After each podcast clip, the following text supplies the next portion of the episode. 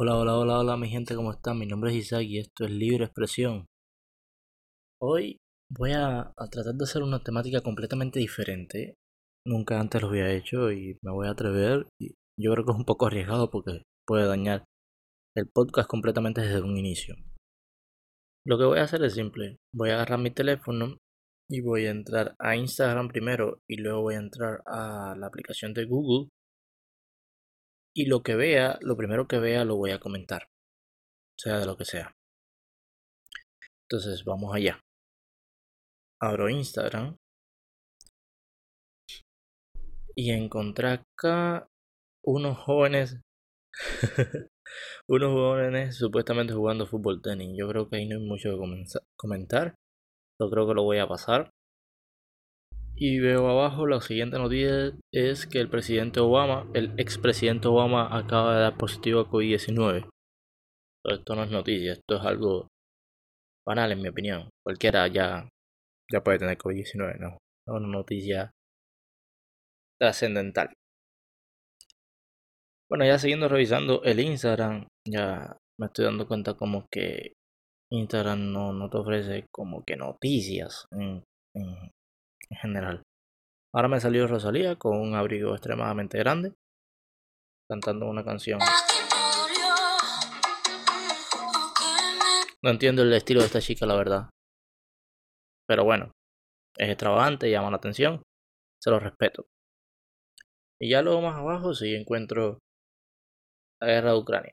Había tardado mucho, pero sí, imágenes de la guerra de Ucrania que ya llevamos varios días de guerra, más de dos semanas. 13 de marzo del 2022, que se está grabando este, este podcast. Vemos aquí, o sea, veo aquí que el presidente Zelensky visitó un hospital. Y el encabezado de, de la publicación dice, Putin dispara contra la ayuda militar de Occidente.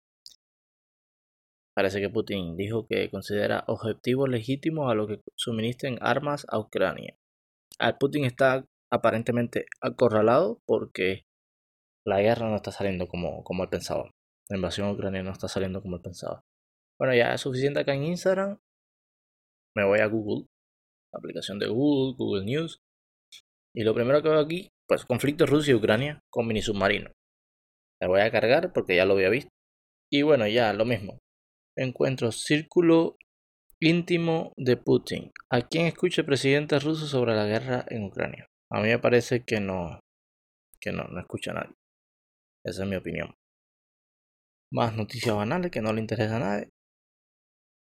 Y esto me demuestra de que este ejercicio fue una mierda. no debía hacerlo. Me gasté alrededor de, no sé, dos minutos hablando bobería que no le interesa a nadie. Y con esto espero que valoren que no es muy fácil encontrar contenido que al menos valga un poquito la pena para hacer un podcast. Ya entrando directamente en el contenido que, que me, llamaba la atención y quería hablar hoy. Lo primero que voy a decir, y es un resumen rápido antes de hablar lo, lo que vengo a hablar, es acerca del equipo de béisbol independiente que va a intentar hacer los peloteros que están en la MLB. La idea personalmente a mí me parece maravillosa porque son jugadores que no pueden participar con el equipo de Cuba y van a poder participar. Si esto se logra, van a poder participar. Vamos a suponer que no con un equipo de Cuba, porque el equipo de Cuba va a jugar en el clásico, pero sería un equipo independiente donde participarán jugadores cubanos. Sería como una opción 2. Equipo Cuba 2. Por supuesto, yo le voy a ir a ese equipo Cuba por razones obvias.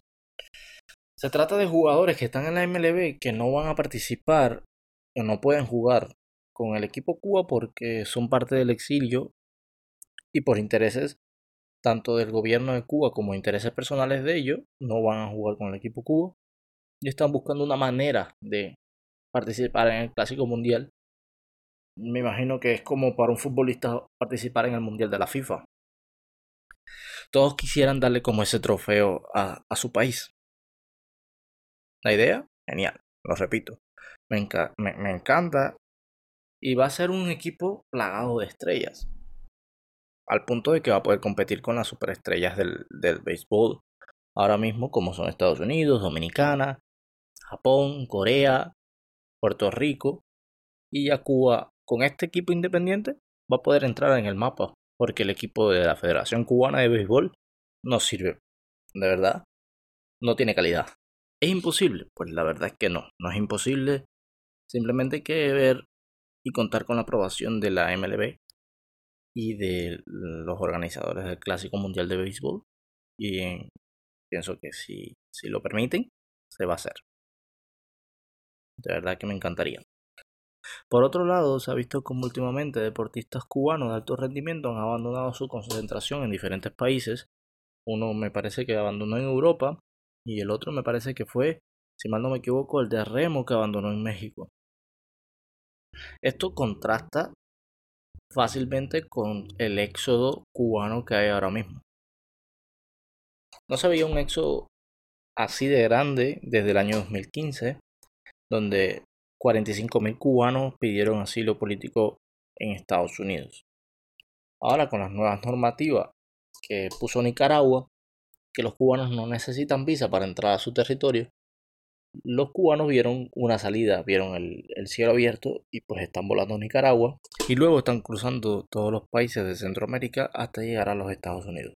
En mi opinión todo esto fue una estrategia, una estrategia del gobierno de La Habana porque la mayoría, estoy casi seguro que la mayoría de las personas que, se salieron, que salieron el 11 de julio a protestar por un cambio en Cuba ahora mismo están o en Estados Unidos o en travesía.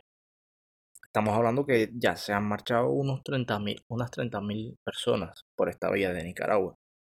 Un gran número si tienes en cuenta de que ha sido desde octubre para acá. También ha habido muchos deportados. A ver, han agarrado personas cruzando la frontera, tanto en México, Honduras, todos los países por donde tienen que pasar y lo han, los han devuelto a La Habana. ¿Que todo es color de rosa? Por supuesto que no. Esto es un gran peligro para las personas que decidan irse y si tienes algún familiar, un amigo, lo que sea, dile, hey, ¿sabes? ¿Sabes? Estás consciente de lo que vas a hacer porque es bien arriesgado. En primera, el cubano se va y no sabe a lo que se va a enfrentar. He visto que, muchas, que las personas e incluso influencers que se han ido, no voy a decir nombre porque no me interesa decir nombre, solamente muestran lo bonito. Esa persona puso una publicación en Cuba y luego dos semanas después, diez días, no sé, el tiempo que fue, ponen una foto ya en los Estados Unidos. Para el cubano que lo ve desde la, isla y tiene acceso a ese tipo de información, es un incentivo, pero a la vez es un engaño para él. ¿Por qué? Porque solamente está viendo lo bueno, lo bonito de que salió de, desde La Habana, avión, Nicaragua y ya está en Estados Unidos. Lo ve como que un paseo por el parque. Y la verdad no es así. Un cubano o cualquier emigrante ilegal en estos países se puede encontrar con muchas muchas dificultades, tanto naturales como el ser humano. Acá se puede encontrar con el crimen organizado. Pueden secuestrarlo para pedir un rescate, para matarlo, para traficar los órganos. No estoy exagerando. No estoy para nada exagerando. Y pues, como repito, los peligros naturales. Recuerde que no son de ese lugar, no es su patio y van a ir allí prácticamente como exploradores. Estuve viendo hace prácticamente nada las lamentables imágenes de ese hombre que perdió su, su esposa y su niño, un niño de cuatro años, tratando de cruzar el río Bravo. Son peligros reales a los que se están enfrentando los cubanos ahora mismo. Lo único que les pido es que si están en travesía, les pido a Dios que me los ampare y me los cuide. Y si ya llegaron, pues que nunca olviden todo lo que pasaron para llegar ahí. ya, este era mi, mi propósito.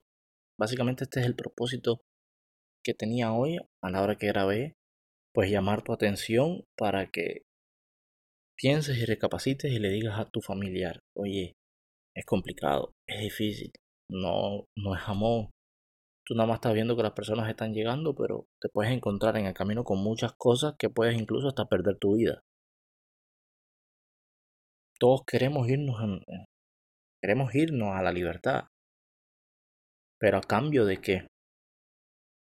Ustedes se imaginan que los 45 las 45.000 personas que se fueron en el 2015 ahora mismo estuviesen en Cuba, más las 30.000 personas que estuviesen, que se fueron ahora en, lo que va de año, estuviesen en Cuba, son 70.000 personas. Y esas 70.000 personas salgan a la calle a pedir un cambio en Cuba.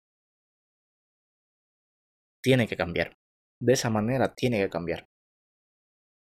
Por eso hace unos días estuve viendo el programa de Otaola y hago sus palabras mías cuando él pide hacer una encuesta para agregarle a la ley de ajuste cubano un artículo que diga que todas las personas que entren, que se acojan a esta ley y entren a Estados Unidos mediante esta ley, no puedan volver a Cuba o si vuelven a Cuba, pierdan su residencia o reciban una multa. ¿Por qué esto? Simple. Tú estás entrando a los Estados Unidos supuestamente que huyendo de una dictadura que te está matando. Eso es una realidad, eso lo admitimos. Pero ¿cómo es posible que al año y un día, cuando tú obtengas tu residencia, vuelvas a esa dictadura que te está matando y te está ahogando y te está acabando la vida? Y ya, esto es todo por hoy. No, no voy a dar más té con este asunto. Cuídense mucho. Cuiden a los que los quieren. Cuiden a sus seres queridos. Nos vemos en la próxima.